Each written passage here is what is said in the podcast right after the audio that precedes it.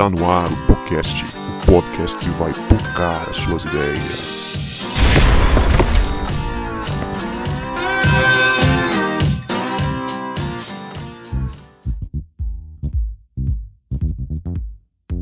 Para você que achava que a gente não voltava, a gente voltou e este é o podcast, o podcast que vai pocar as suas ideias. Meu nome é Guto e eu estou com o Vini, que tá passando tanto perrengue jurídico na igreja que vai pedir assessoria pro Andrei. Boa, boa, boa. Dá desconto, hein, mano. Fala galera, eu sou o Vini, tô aqui com o João, que já tem tanta profissão de pai, escritor, pastor, engenheiro que esse programa vai cair certinho como uma luva para ele. É isso aí. É uma luva de vaqueta ou uma luva, luva de lona, né? Explica aí.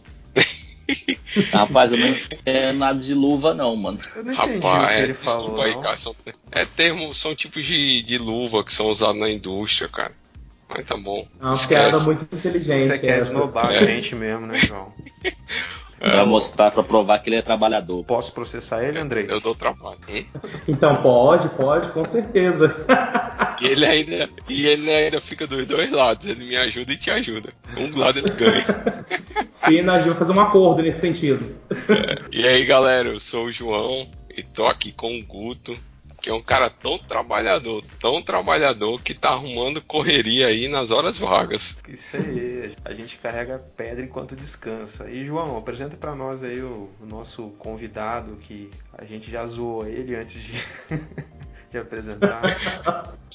É, o nosso convidado aqui que não é doutor, porque é doutor, mas é doutor porque é o nosso doutor, advogado, nosso querido amigo Andrei. Né? Além disso, é um cara que gosta tanto de trabalhar, tanto de trabalhar que ele arruma tanto serviço que ele é vice-presidente da igreja dele e ainda é vice-presidente da Jubac. Fala aí, Andrei. Pai, é, eu faço bastante coisa, né? Mas muito feliz de estar aqui com vocês, né?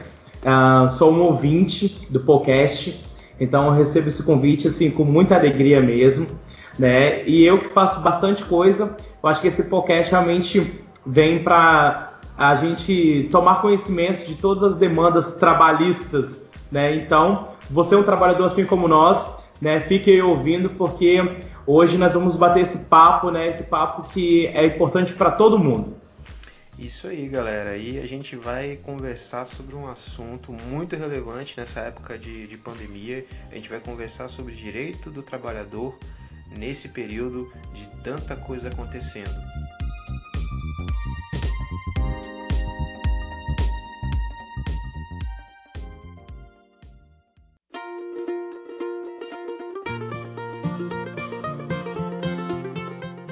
Beleza, vamos agora para o nosso panorama sobre o assunto direitos do trabalhador na pandemia. Nós estamos há mais ou menos quatro meses né, de pandemia aqui no Brasil e a gente pode perceber bastante os efeitos da pandemia em diversos setores.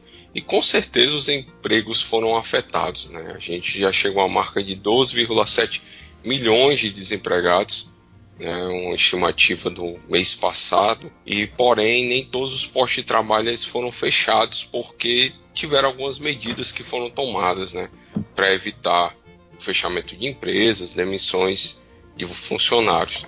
Algumas a gente considera que são razoáveis, outras nem tanto, mas a gente vai estar conversando sobre isso aqui. Entre elas, tem no dia 22 do- de março de 2020, foi emitida uma medida provisória que estabeleceu algumas questões sobre o enfrentamento né, da calamidade pública devido ao co- Covid em relação a empregos. Né? E aí a gente teve teletrabalho, né, antecipação de férias individuais também, férias coletivas, aproveitamento né, e antecipação de feriados, questão de uso de banco de horas. E no dia 1 de abril, não foi mentira, pessoal. Ocorreu mesmo.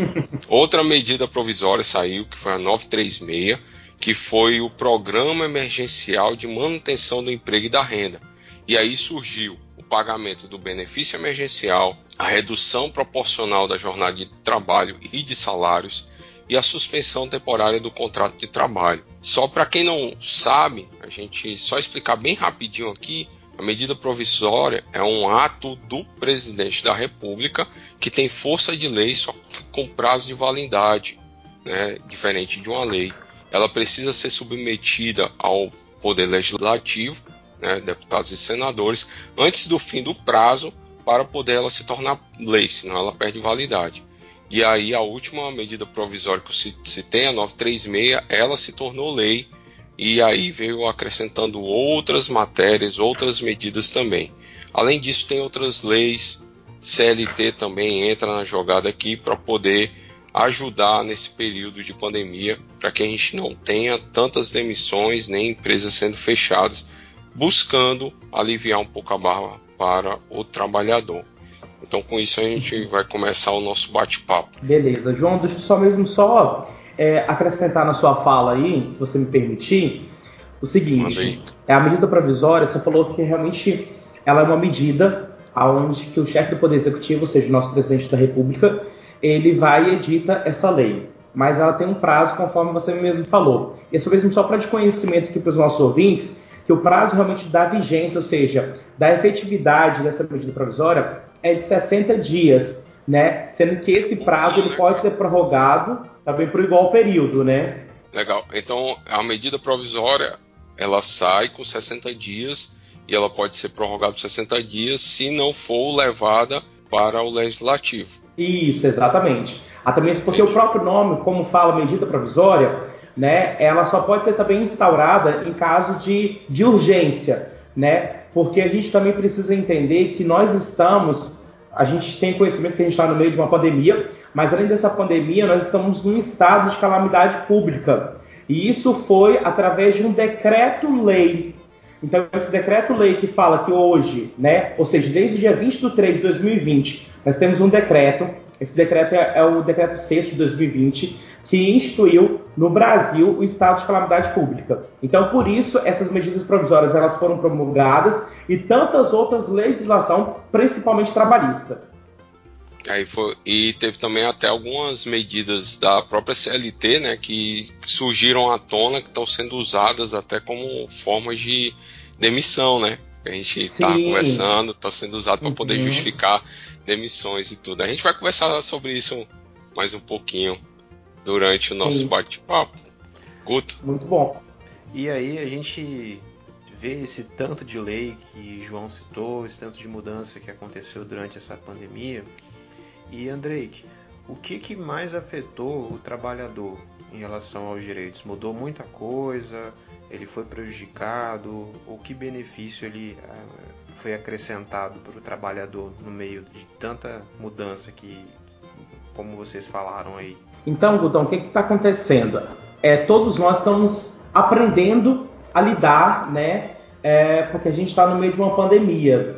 Eu acredito que muitos dos nossos ouvintes aqui nunca passaram por uma situação. Eu, particularmente, é meu primeiro contato mesmo no meio de uma pandemia como essa, né?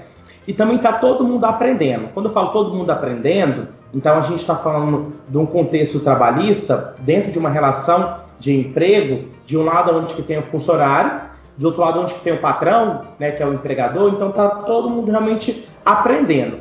E com isso o próprio Estado também. Então o Estado fez essas medidas provisórias e aonde que foi instituída muitos direitos e deveres ali. Então, para responder sua pergunta, o que acontece? É, houve sim né, um impacto muito grande de direitos que foram alcançados no decorrer da história né? Principalmente é, que a CLT ela trouxe para nós muitos direitos que foram realmente assim direitos que foram sofridos né, no contexto histórico, né? Que hoje é prevalecido através realmente dessa compilação, né? Dessa conciliação dessa da legislação trabalhista que é a CLT.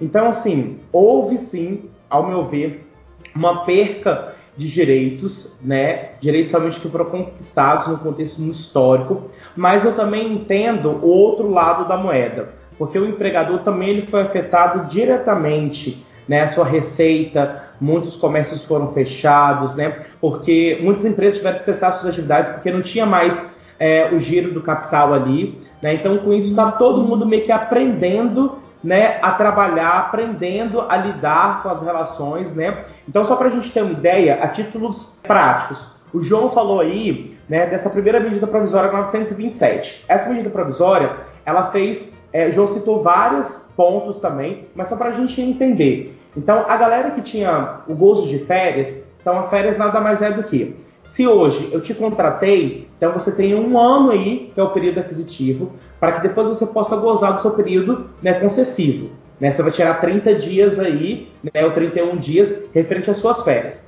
Nesse caso, por essa medida provisória 927, houve uma antecipação. Uma antecipação realmente no caso de férias. Férias essa individual, ou seja, somente de um funcionário, ou até mesmo férias coletiva. Mas por que foi antecipada? para dar uma, uma garantia para esse funcionário, para que ele possa ter ainda um vínculo empregatício com aquela empresa. Então a gente ouve essa questão também. A flexibilização também do teletrabalho. Muita, muita, a gente agora aqui no Espírito Santo, como o panorama mesmo está é, tá começando a se normalizar, começando a se normalizar, mas teve muita gente, inclusive eu, acho que ah, vocês também né, tiveram que trabalhar home office, entendeu? Então, teletrabalho, que muitos de nós até mesmo conhecia, mas eu acho que as empresas elas ainda não estavam preparadas ou não explorava o teletrabalho. Então, a maioria das pessoas que tinham vínculo trabalhista tiveram que trabalhar em casa e muitas delas também uma carga horária até mesmo excessiva do que realmente o trabalho fisicamente na própria empresa entendeu? Então isso está acontecido, então onde que as pessoas elas precisam depois até tentar conversar com o empregador ou até mesmo pleitear futuramente né, uma reclamação trabalhista. Então, Gutão, respondendo a sua pergunta,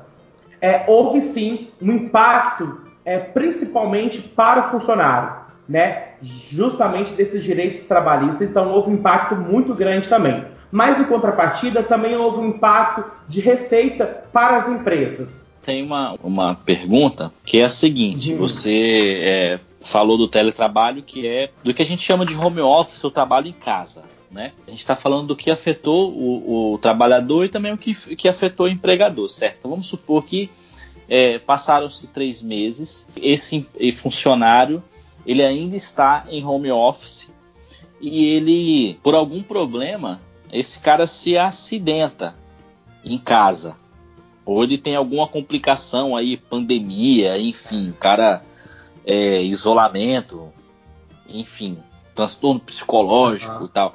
Quais são os direitos que ele tem, certo? E como que o que, que ele tem que fazer no caso? Porque assim, quando o cara ele se acidenta numa empresa, ele abre um CAT, né? E aí ele Correto. vai lá e tem tudo aquele aquela situação, né? Tem todo aquele protocolo. Mas em casa, por exemplo, o cara tá no horário de trabalho, ele vai no banheiro, ele escorrega no banheiro e cai. É acidente de trabalho? É, desculpa fazer a pergunta, é. não, não, não tava. Eu pensei nessa pergunta, pergunta, agora. É muito boa. Que situação, cara. Esse é, cara é muito azarado. Eu pensei, não, a pergunta ela é, é excelente. Como caracterizar o acidente de trabalho, né? A pergunta ideal seria essa: como caracterizar o acidente de pois trabalho é, cara mano. que trabalha em home eu office. Dei a Sim. Eu dei até tanta volta porque eu não. A, a, pergunta não tá nem no cronograma. Foi uma pergunta que foi aleatória que veio aqui não, agora, tá ligado? Na o verdade, papo é bom quando acontece isso. Na verdade, é um quadro novo do podcast chamado Deixando o Convidado numa Situação Difícil. é, pergunta aleatória. Vamos fazer a vinheta. Esse quadro tinha que iniciar logo comigo? Sacanagem. Então, Vini, é, deixa eu responder sua pergunta, mas primeiro, assim, excelente pergunta, né? Aquele que fala que é excelente pergunta para ganhar o tempo para responder, né? Mas realmente a pergunta foi muito boa. Então é o seguinte, esse camarada. Mas aqui, sem, sem, sem querer te, uhum. te cortar, é, se quiser pensar um pouquinho, aí a, da edição corta o tempo depois. Entendeu? Não, Fica tranquilo. eu já vou te responder, já vou te responder já. É porque Eles... normalmente quando a gente está em sala de aula, quando um aluno faz uma pergunta e necessariamente você não sabe responder de pronto, aí você tem aquela, fala bem assim, não, eu vou te dar a resposta depois, ou então só mesmo só nessa fração de segundos, quando você fala uma excelente pergunta, você começa, você oxigena o seu cérebro e responde, entendeu? Massa. Mas aí vamos lá. Deixa eu te responder então. Realmente é uma excelente pergunta. Esse camarada que está no teletrabalho, Então ele está à disposição da empresa, ele está trabalhando. É tanto que acontece. Nesse período agora de calamidade pública, uh, o empregador, o patrão, né? É, só para a galera realmente, no caso, entender quem é empregado e quem é empregador. Empregado é o funcionário, empregador é o patrão, né?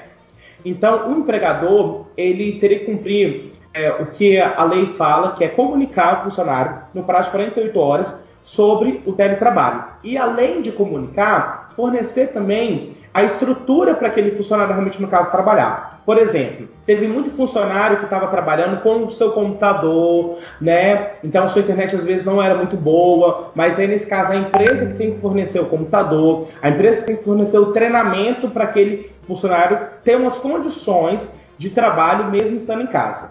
A sua pergunta foi em relação ao acidente de trabalho. De fato, quando aquele funcionário está na empresa, e acontece um acidente de trabalho, a empresa tem que emitir a CAT, que é a comunicação de acidente de trabalho.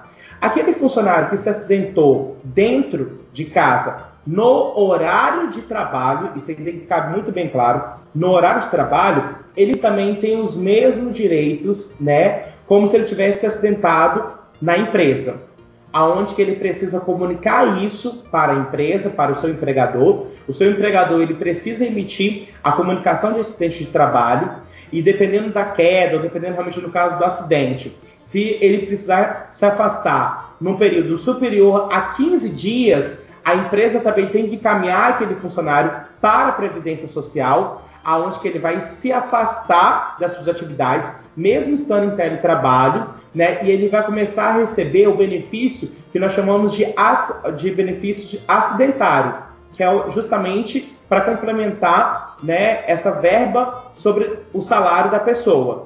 Então, eu estou dando esse contexto, né, para que a pessoa realmente, no caso, possa entender, né, quais são os direitos dele. Mesmo estando em teletrabalho, você está à disposição da empresa. Então, se acontecer algum acidente dentro da sua casa e você pensa que é só um acidente doméstico, mas você realmente, no caso, está trabalhando. E eu quero aqui esclarecer o seguinte: o seu exemplo foi o camarada foi no banheiro e se acidentou, beleza.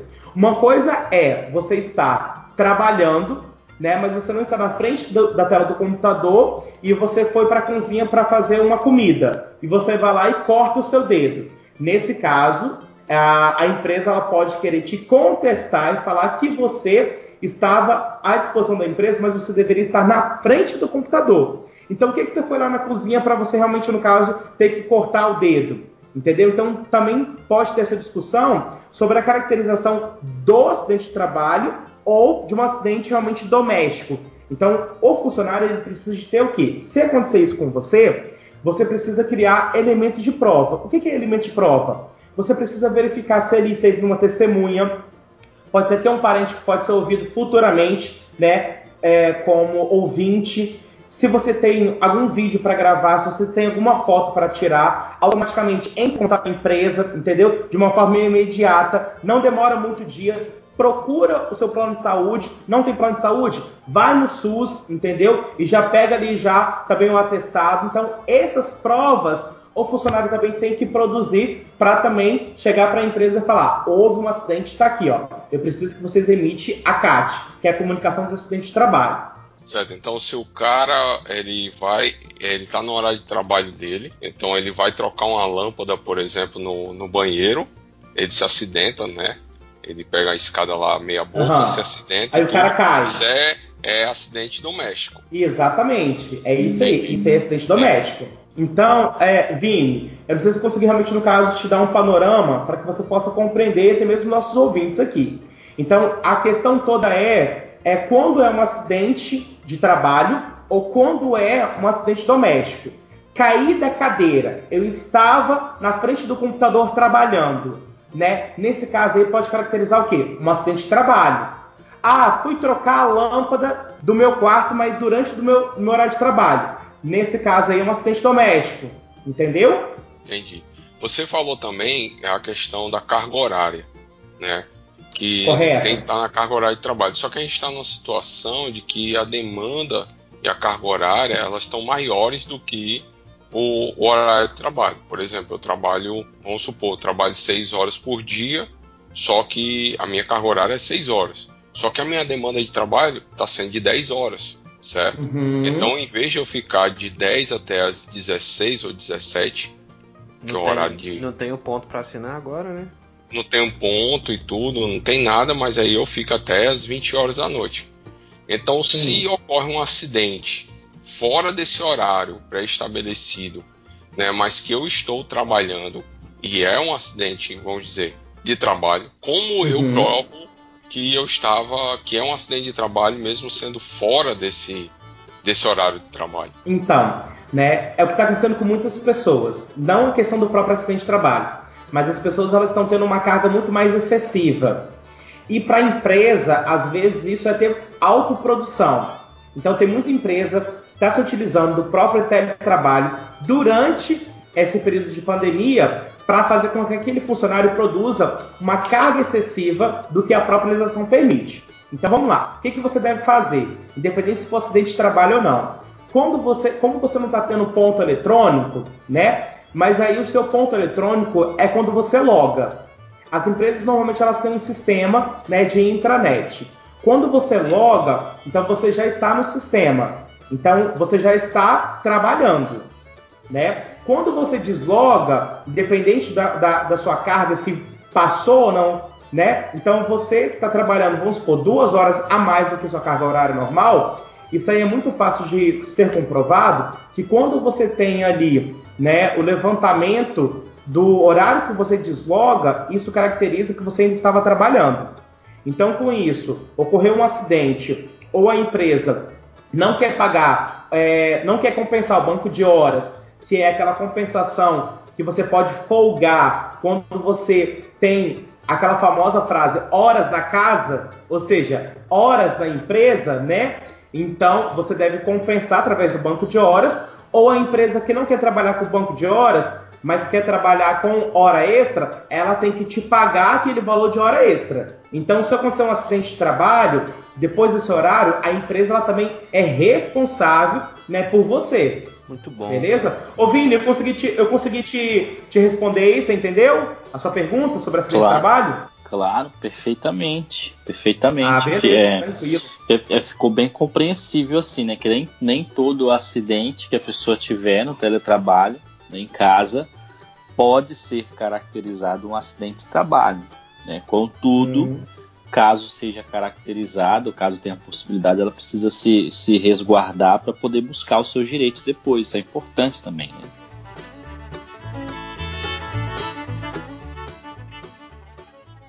Deixa eu só mesmo só complementar uma ideia aqui do teletrabalho, já que a gente está nesse tópico, né? Ah, tem, tem umas pessoas que me procuraram aqui no escritório, me ligaram e falaram bem assim, Andrei, a empresa ela não forneceu né, uma estrutura, porque a minha estrutura daqui da minha casa ela é precária.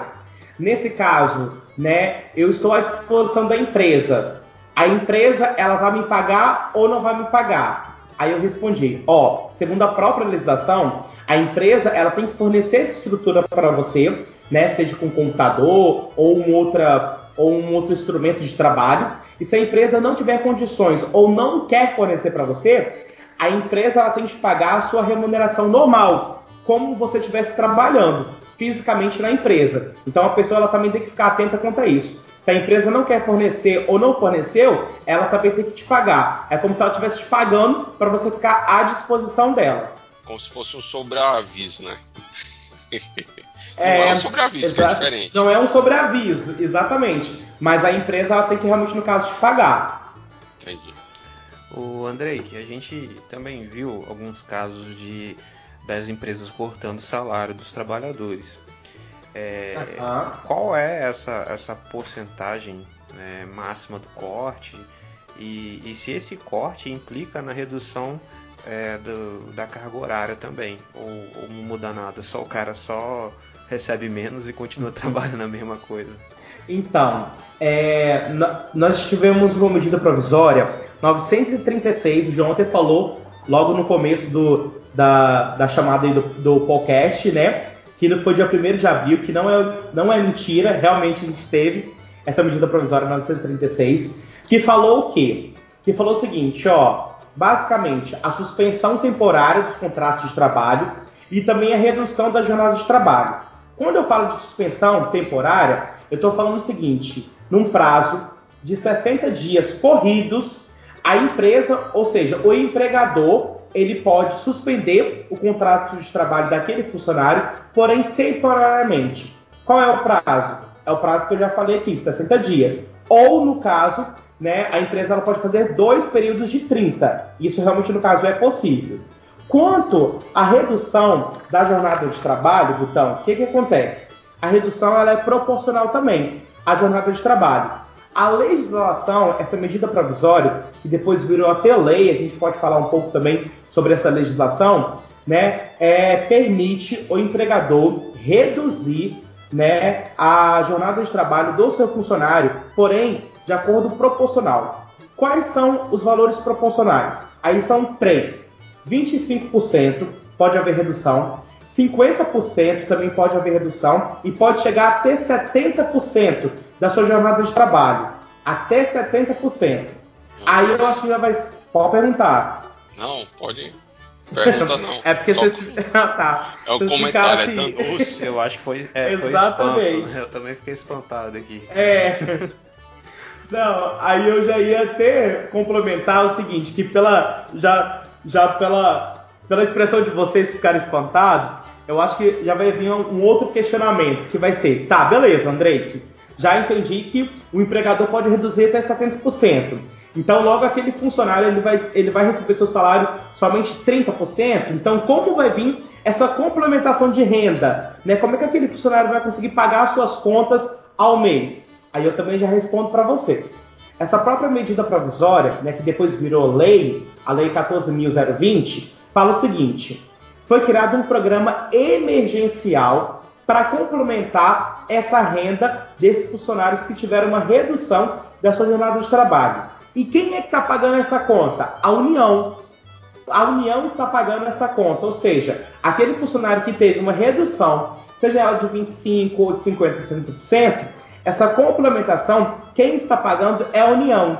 E é por isso que João falou aqui que teve muita empresa, acho que você também falou, muita empresa que está se utilizando dessa medida provisória ou, e depois dessa lei para aproveitar, mandar os seus funcionários né, embora, dispensar os funcionários e pagar uma, um valor de salário pequeno, porque quem é que vai complementar essa conta é a União.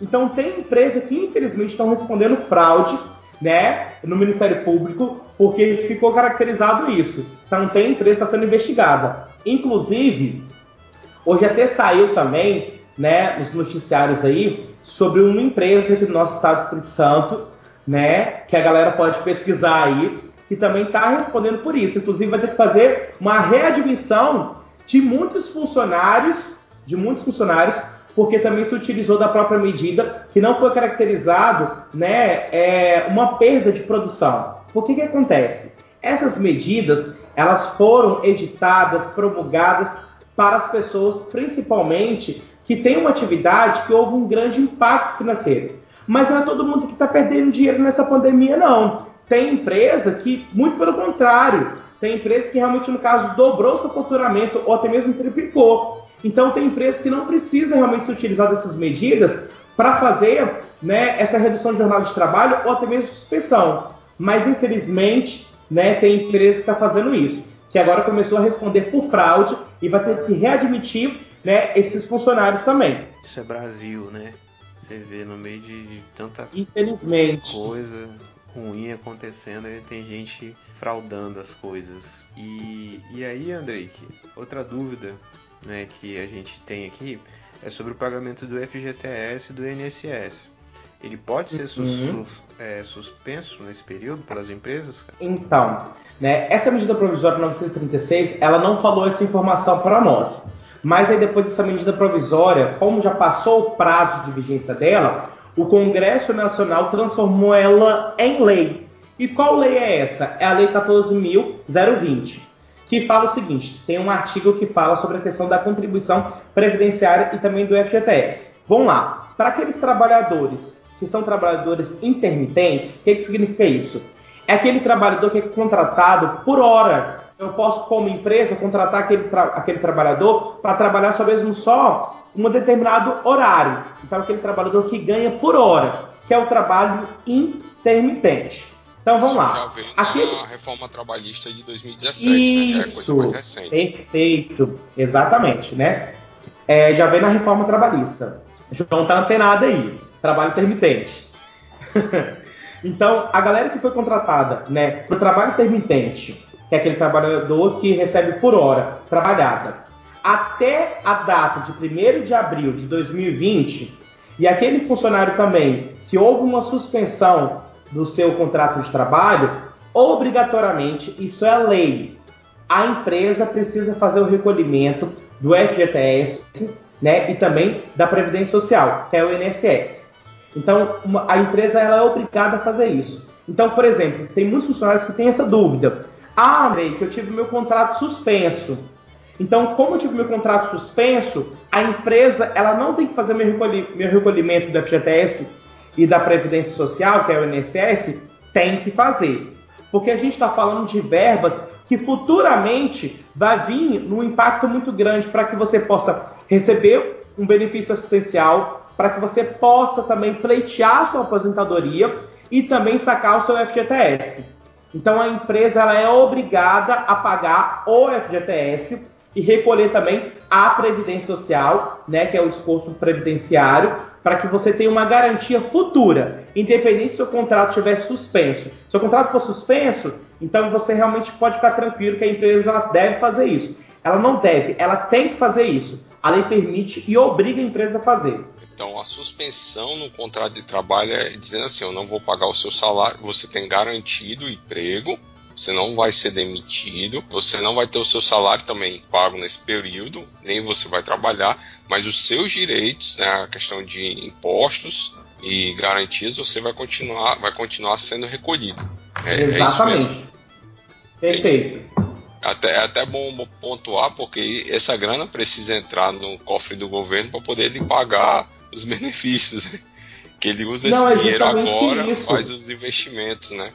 É para dar uma garantia mesmo para o próprio funcionário, porque ele é assegurado pela Previdência, né? Seja através de um auxílio ou até mesmo de uma aposentadoria. Muito bom, cara, muito bom. Eu, eu penso que, eu sempre pensei isso, que a gente deveria ser ensinado na escola, cara, esses direitos é, muito importantes pra gente. Às vezes são direitos básicos que a gente não tem conhecimento, né? E muito legal Sim. bater esse papo com você aqui. E Andrei, Não, aí- massa. uma parada é, que eu acho interessante nesse momento, né? Muita gente tá sem renda, a gente tá desempregado, Uhum. e aí entrou o auxílio emergencial. E Sim. só que tem gente que não conseguiu esse auxílio. O que que essas pessoas é, devem fazer? O que que o governo é, precisa fazer para garantir esse direito dessas pessoas que ainda não conseguiram e realmente precisam desse, desse direito? Boa pergunta, Gutão. Tem muita gente, mas muita gente mesmo, que infelizmente é, não conseguiu ainda né, esse benefício. Sendo que esse benefício ele é um benefício emergencial. O nome já fala, ou seja, para dar um suporte, um subsídio, uma renda para essas pessoas que foram demitidas, pessoas que realmente não tiveram ainda um vínculo formal, né? Então pessoas que estão precisando. Então vamos lá. Respondendo sua pergunta, o que, que elas devem fazer? Inicialmente elas estavam procurando um advogado particular, né? Ou até mesmo procurando a própria é, defensoria pública da União, porque essa ação ela é uma ação que ela tem que ser tramitada, ou seja, ajuizada ou protocolada diretamente na Justiça Federal. Por que na Justiça Federal? Porque nós estamos falando que a Previdência é uma autarquia federal, a gente está falando que o Instituto que analisa a documentação e também a requisição é, desse, desse auxílio é o DataPrev, que é o sistema também da Caixa Econômica Federal, e o banco pagador é um banco federal, ou seja, a pessoa tem que procurar a Justiça Federal. Então, inicialmente, muitas pessoas estavam contratando advogado ou até mesmo não tendo condições, porque muitos não têm mesmo, então estavam indo para a Defensoria Pública. Mas muitas estavam tendo muita dificuldade. Por quê? A Defensoria Pública está fechada, né? Porque a gente está numa pandemia, então eles estão fazendo é, atendimento de maneira remota. E as pessoas estavam muito desanimadas porque não estavam conseguindo nem pagar um advogado particular para entrar com ação mandada de segurança, para ter esse seu direito assistido, e nem muito menos realmente é, procurar um defensor público, porque ia lá na Defensoria Pública da União e as portas estavam fechadas. Com isso, o que, que aconteceu? É, a própria Justiça Federal está fazendo vários plantões né, de conciliação para as pessoas que já ajuizaram. Mas se você, ouvinte, não teve a oportunidade de ajuizar ainda, então calma, que eu vou agora te passar essa informação que é de muita importância. A Justiça Federal, né, a própria legislação dela permite o jus postulante. O que, que significa isso? Aonde que você, você mesmo, cidadão comum, né, você pode entrar na Justiça Federal sem a figura do advogado. Porém, o que, que você deve fazer? Você deve entrar no site. Você que mora aqui no Espírito Santo deve entrar no site www.jfes.jus.br que é o site da Justiça Federal aqui do Estado do Espírito Santo. Você vai acessar esse site, lá tem o passo a passo para que você possa ser cadastrado no sistema, que é o sistema que você vai utilizar, que é o sistema EPROC, que é o sistema onde você vai entrar com essa ação. Aí você vai fazer uma petição. Ah, não sei fazer uma petição como advogado. Faz um requerimento falando que você tem esse direito e falando principalmente porque o sistema do DataPrev da Caixa Econômica Federal negou o seu pedido. Aí você vai juntar esses documentos lá e você vai dar entrada. Ah, eu estou tendo dificuldade para acessar o sistema EPROC. O que, que eu faço?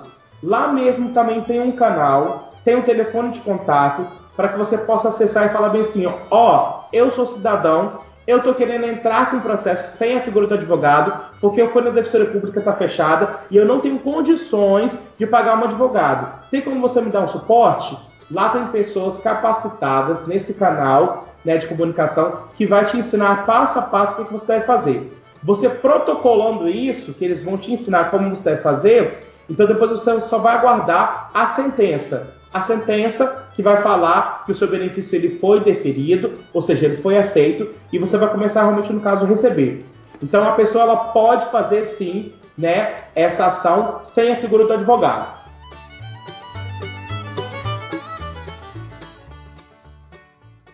Legal, só a título de informação né, para os ouvintes que são de outros estados, para você ter acesso ao site do Tribunal de Justiça Federal do seu estado, é só no caso você trocar o ES pela sigla do seu estado. Então, por exemplo, Ceará seria www.jfce.juiz.br. Só a título de informação.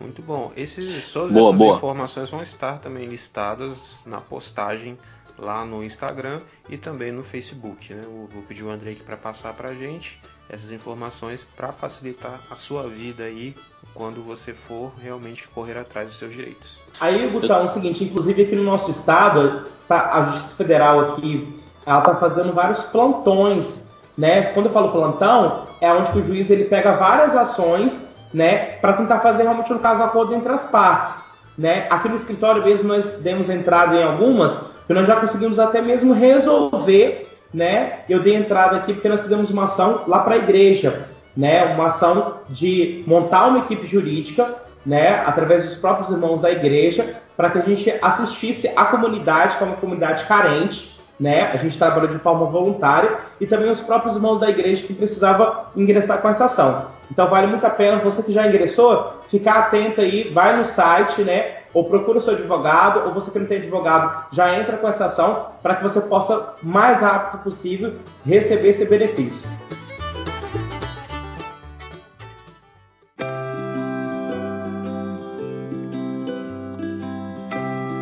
Eu tenho uma outra pergunta, é o seguinte, a gente está falando aí de corte de salário, mas uhum. nesse tempo da pandemia houve muito corte de emprego. Né? Então o desemprego ele aumentou exponencialmente no Brasil, né, por conta dessa crise. E aí, muitas pessoas perderam emprego justamente no tempo da pandemia, né? É, eu quero saber, por exemplo, o cara perdeu emprego agora, assim, tá ouvindo a gente, não sabe ainda bem é, o que fazer quanto a o seguro-desemprego, quantas possíveis parcelas ele tem direito, quanto ao saque do FGTS, como que está funcionando é, agora com a nova previdência, se eu não estou enganado, se o, o, o empregador ele pode parcelar ou não a multa, enfim, um parcelamento, como que ele vai receber, se é presencial, se ele consegue fazer isso pela internet, enfim, essa, é, esses trâmites que antes é, por exemplo, a gente ia num lugar chamado Cine e resolvia tudo lá. Uhum. Né? Quem é de Cariacica, por exemplo, vai no Faça Fácil lá e resolvia tudo lá. E agora a gente não sabe como que está funcionando isso. Qual, como proceder? Então, beleza, vamos lá. Então é o seguinte, você é ouvinte que está né, nos escutando agora, você está passando por isso. Então vamos lá, o que, que você deve fazer? Uh, hoje o Cine é, tem um telefone de contato que eu posso até depois disponibilizar para vocês, eu não sei aqui agora de cabeça, né, que está fazendo esse acompanhamento com as pessoas é, para dar entrada no seguro-desemprego, né? Então você pode ligar, porque lá eles têm informado para essas pessoas como elas devem fazer para dar entrada. Né? Normalmente, qual é o procedimento? A empresa ela, ela te dispensou, ela vai emitir essas guias do seu seguro-desemprego. Então você deve ou procurar o Cine ou o Ministério do Trabalho. Esses dois órgãos têm canais, quando eu falo canais, tem telefone de contato disponibilizado para a população, para que eles possam, de uma maneira, entrar em contato, encaminhar essa documentação, né, onde essa documentação ela é avaliada e depois, em sequência, é liberado o seguro-desemprego. Até mesmo porque o seguro-desemprego nada mais é do que uma verba complementar para dar uma segurança durante aquele período para que você possa conseguir um outro emprego. Então, assim, muitas pessoas realmente falaram: ah, ah o CIMES está fechado, o Ministério do Trabalho está fechado, né? Então, passo a passo está fechado, então o que, que eu tenho que fazer? Nesses órgãos que eu acabei de citar, né, eles têm um canal, têm um telefone de contato, né, para que essas pessoas elas possam utilizar e ligar e falar, ó, oh, estou querendo dar entrada no meu seguro-desemprego né? E qual é o procedimento que eu devo fazer? Então, cada órgão tem feito de uma maneira diferente. Tem órgão, por exemplo, que está disponibilizando um e-mail, onde que a, pessoa tem que digitalizar né, todos os documentos e encaminhar, aonde está fazendo é, a análise né, desse seguro-desemprego e depois só manda a resposta para a pessoa, que a pessoa realmente, no caso, foi contemplada, tudo certinho, entendeu? E já começa a falar também das parcelas. A própria Caixa Econômica Federal é, também tem feito isso, né? Através do próprio aplicativo da Caixa, né? Então você é, que está passando por a situação, eu quero te convidar você a baixar esse aplicativo também da Caixa, onde você tem lá as informações no que se trata também, principalmente do FGTS, inclusive, Vinícius, nesse período agora de calamidade pública, é, o próprio governo federal também publicou uma medida provisória que fala sobre também o saque do FGTS, que muitas pessoas estavam confundindo, né, que esse saque do FGTS era a mesma coisa também com o auxílio emergencial. Não, pessoal. Uma coisa é o auxílio emergencial, que é aquele valor de 600 reais, e outra coisa também é o saque do FGTS. O FGTS é o seguinte: toda pessoa que tem um vínculo de trabalho através da própria assinatura da CTPS, ou seja, da carteira de trabalho profissional, então, o empregador ele recolhe, ele tira uma porcentagem do seu salário e encaminha isso para um fundo, que é o fundo, né, que é a garantia de trabalho, que é o FGTS. Então, com isso você pode realmente, no caso, depois é, reaver esses valores. Porém, agora nesse período de calamidade pública, né? Então, conforme eu falei, foi promulgada uma medida provisória do FGTS, que é feita de qual forma? Né? Como é que você vai sacar isso? De uma maneira quase que automática. Quando eu falo quase que automática, você deve ligar para o número 111, que é o mesmo número para você ver também o seu requerimento sobre o auxílio emergencial, que é de 600 reais, mas nesse caso eu estou falando do FGTS. Dá uma ligada para o 111, você vai digitar a tecla número 2 e você vai escutar uma, uma secretária eletrônica falando qual é o valor que você tem disponível. Então, se você tem uma conta ativa né, ou até mesmo inativa do FGTS, mas você tem esse valor disponível, que valor é esse? É R$ 1.045. Como você faz o saque desse valor? Você pode abaixar o aplicativo né, da própria Caixa e você solicita o saque do FGTS emergencial né? E você vai verificar lá o seu extrato, você vai solicitar que você realmente, no caso, tem interesse de sacar esse FGTS e o próprio aplicativo já vai liberar esse valor para você. Ah, não tenho condições de baixar o aplicativo, o que, que eu tenho que fazer? Eu posso ir diretamente na própria agência da Caixa? Pode, né? Mas aí é o seguinte, dá uma olhada, porque já saiu o calendário do saque do FGTS, já está disponível já para as pessoas, mas se você quiser ir lá em loco, ou seja, diretamente na própria caixa para você sacar, você tem que observar que sai um outro calendário para que você possa realmente sacar e fazer essas transferências. Agora, se você já tiver o um aplicativo e aquele valor já estiver disponível para você que quase que automaticamente, você pode realmente, no caso, utilizar do próprio aplicativo para você fazer os pagamentos de maneira virtual. Ah, eu não tenho esse conhecimento, não quero fazer isso. Eu gosto de pegar o dinheiro na caixa. Você pode fazer isso? Pode. Mas fica atento aí, porque já saiu já um outro calendário que disponibiliza você qual dia né, que você vai lá. Que vai normalmente de acordo com algumas datas parecidas do auxílio emergencial, porque esse calendário ele foi feito de acordo com a data e a data e o mês do seu nascimento. Então fica muito atento quanto a isso aí. E aonde que você obtém essas informações? No próprio site da Caixa Econômica Federal tem todas as informações e também tem os calendários de pagamento. É que é caixa.gov.br o site para você ver isso. E é importante frisar essa questão de ficar atento para o calendário para poder não fazer aglomeração e nem ir perder tempo lá. Que não, Sim, não é má vontade no atendimento dos funcionários. É mais a questão de cumprir realmente o calendário. Então, se não está no período de você sacar, não adianta ir lá, certo? Você só vai aglomerar e dar dor de cabeça para os outros.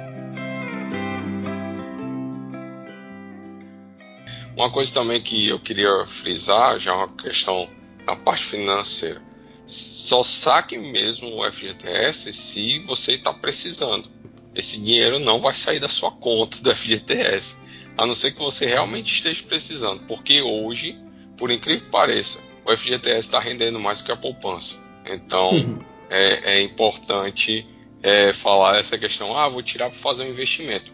Tem que ver, porque o investimento fora hoje, se não for renda variável, é muito difícil você encontrar uma renda fixa que vale a pena você tirar esses 1045 da, da caixa do, FGTS. Sim, do FGTS. Aí é o seguinte, só mesmo só para dar uma outra informação aqui que é interessante, que o Vinícius me perguntou sobre a questão do seguro-desemprego, né? Então, se as pessoas elas não quiserem entrar nesses sites para pegar esse canal, né, elas podem baixar um aplicativo também da carteira de trabalho digital.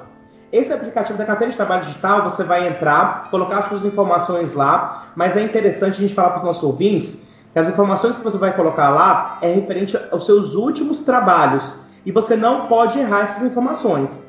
Então você tem que ficar muito atento para você não errar essas informações. Depois, quando você realmente alimentou esse aplicativo da carteira de trabalho digital, então você vai solicitar o seu seguro-desemprego. Então é super tranquilo, fácil de fazer. Então é só seguir realmente no caso esse caminho aí. Muito bom, cara. Eu tô orgulhoso desse, desse programa. Tô sentindo muito, muito responsável aqui, dando informação muito útil para os nossos ouvintes, socializando o, o, direito das pessoas. Eu acho que é, isso é muito importante. Isso, isso também é, é, sinalizar o reino de Deus. O reino de Deus tem muito a ver com, com, com a justiça muito massa, Andrei, bater esse papo aqui com você. Tenho mais uma, uma, uma pergunta, mas essa não é totalmente aleatória, não.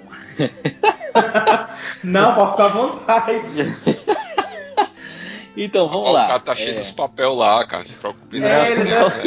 As MP, a legislação. Não, deixa eu pegar esse advogado, deixa eu ver se ele, é bom, se ele é bom mesmo. O Vini tá com a Constituição. ele tá com a Constituição, ele tá com o vídeo dele fechado, mas ele tá com a Constituição lá folheando. Ele tá com a CLT ali. Pô, não foi não, cara. Que isso. Não, tranquilo, Vini. mas então, vamos lá. O cara, é, tirei férias, é tipo assim é, meu chefe, meu empregador, reduziu meu salário. E aí, nesse tempo, eu tô já três meses com salário reduzido, vamos supor, ou dois meses, enfim. E aí venceu minhas férias, eu vou tirar férias. Como que esse cálculo é feito? Vai ser feito em cima do, do, do antigo salário? Ou ele é feito, o cálculo é feito em um percentual do antigo, com uma parte do novo, do, do salário reduzido, enfim, como que é feito esse cálculo? Vou receber como? Então vamos lá. Ah, nesse seu, na sua pergunta, o camarada, o funcionário, ele já vinha trabalhando, depois o empregador, o patrão dele, foi lá e suspendeu o contrato dele, correto? Não, ainda não é o lance da suspensão. É... Ele só reduziu ele a jornada de trabalho? Ele sofreu redução de salário. Aham, sim. Ah, tá, redução, redução de... de salário, entendi. Isso, ele sofreu redução de salário, trabalhou dois meses com salário reduzido, e aí, trabalhando dois meses com salário reduzido, venceram as férias, e o empregador uhum. vai dar as férias, até por conta desse lance da pandemia e tal, o empregador vai dar as férias dele. Como que é feito o cálculo? Ah, tá, beleza. Não, agora eu entendi.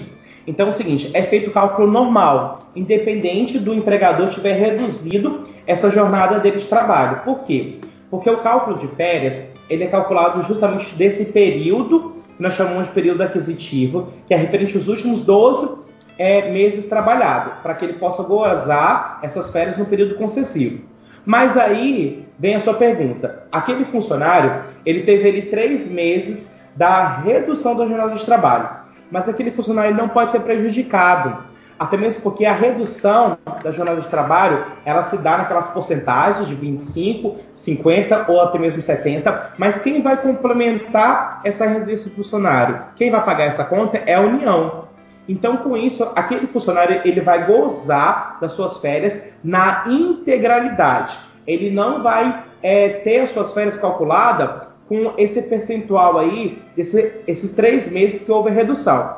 Então, se por acaso tem algum ouvinte aqui, né, preocupado, né, em saber qual é o valor das férias que ele vai receber, o valor das férias que ele vai receber é na sua integralidade. Ou seja, se você recebe três salários mínimos, né, então, quando você chegar nas suas férias, independente de você, se você tiver uma redução de jornada de trabalho, você vai gozar das suas férias referente a três salários mínimos como se fosse o seu salário normal. Top. Beleza?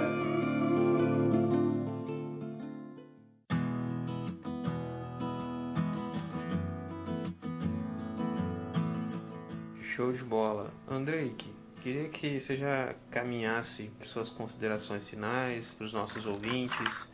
Que que, uhum. visto tudo isso que a gente conversou, o que, que você gostaria de, de falar para os nossos ouvintes? Então, é, antes mesmo de, de, entrar nas minhas considerações finais, eu posso fazer um apontamento aqui, Gutão? À vontade. Ah, beleza. Então, tem muitas pessoas que realmente no caso estavam me perguntando, né, Andrei, o que, que é aquele tal de fato do príncipe? É o que? Pequeno príncipe? Né? Eu não estudei isso, então. Aí eu falo, calma, galera, né? Então vamos lá. Só mesmo só pra gente esclarecer. Por quê? Porque em muitas rescisões né? Quando você é dispensado, então a empresa vai lá te entrega aquela folhinha que está calculada as suas verbas. Aquilo lá é o termo de rescisão do contrato de trabalho. Aí quando você vai lá, motivo da dispensa, está escrito fato do príncipe, artigo 486 da CLT. E a galera pira, a galera fala, tá, mas o que, que é isso? Né? Então deixa eu só mesmo só explicar para para a turma Uma indenização pagando ao príncipe lá, o Orleans de Bragança. Não, pois é. e esse fato do príncipe nada mais é o que? Isso está uma, é uma previsão da CLT, no artigo 486, que fala o seguinte: quando acontecer né, algo que venha suspender, paralisar as atividades, então quem vai pagar os encargos trabalhistas daquele funcionário?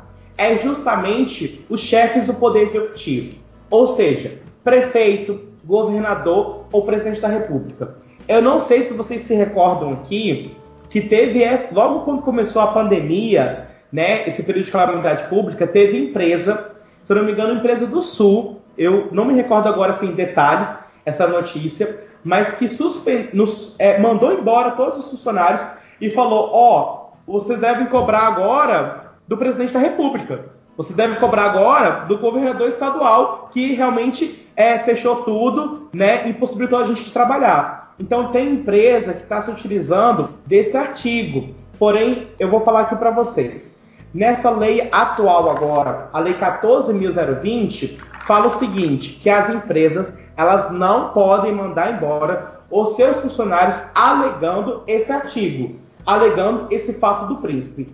Ou seja, querido ouvinte, Se por acaso a sua empresa te mandar embora durante esse período que nós estamos vivenciando, nesse cenário, observa lá se a sua questão de contrato de trabalho, naquele campinho lá, o motivo da dispensa, está o, o fato do príncipe, que a empresa ela não pode fazer isso. Ela é proibida de fazer isso. Eu já tô saindo daqui doutor em direito trabalhista em época de pandemia, irmão. Eu, eu quero só provocar o, o, ouvinte aqui que se você tem perguntas é, dessa área de direito trabalhista, escreve aí nos comentários da postagem. Né? Você está ouvindo o podcast, que você vai voltar lá no Instagram na postagem, ou no Facebook, onde você ouvir, ou no Twitter, que a gente tem um Twitter também faz a pergunta que quem sabe a gente grava a parte 2 desse bate-papo com, com o doutor Andrei aqui. Massa, massa, tô E é muito legal também, é bom pontuar que para nós que somos pastores que tratamos com gente, às vezes é bom para a gente poder também orientar, né?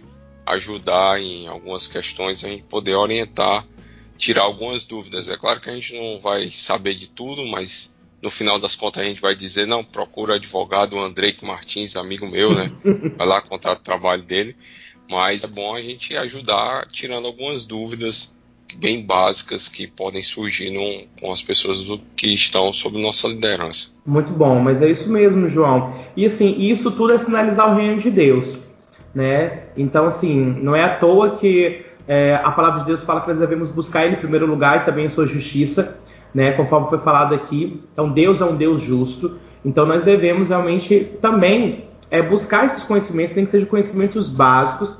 Não necessariamente a gente vai ter um arcabouço jurídico, mas esses conhecimentos básicos, né? Em que caminho, em que órgão, em que canal, em que telefone procurar, é de grande importância, principalmente, né? Essa questão do auxílio emergencial que tem muitas pessoas que infelizmente nem chegaram a baixar o aplicativo, né, porque não tem acesso à internet. Então a gente precisa colocar as igrejas aí, né, a internet da igreja à disposição, né? A gente precisa, principalmente agora nesse período, né, que as relações elas estão mais potencializadas, né? As pessoas estão sentindo mais saudade uma das outras e aproveitar esse momento mesmo, aonde que a palavra de Jesus tem que ser pregada, né, em tempo e fora de tempo. Muito bom.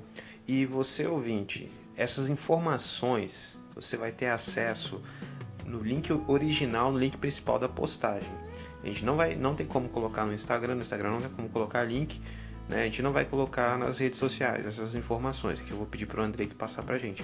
A gente, você vai clicar no episódio, né? ou no Anchor, ou no Spotify, ou no Deezer, na descrição do episódio você vai lá e vai estar tá lá essas informações, esses canais que o Andrei falou aqui para a gente dessas informações tão relevantes e importantes. Beleza?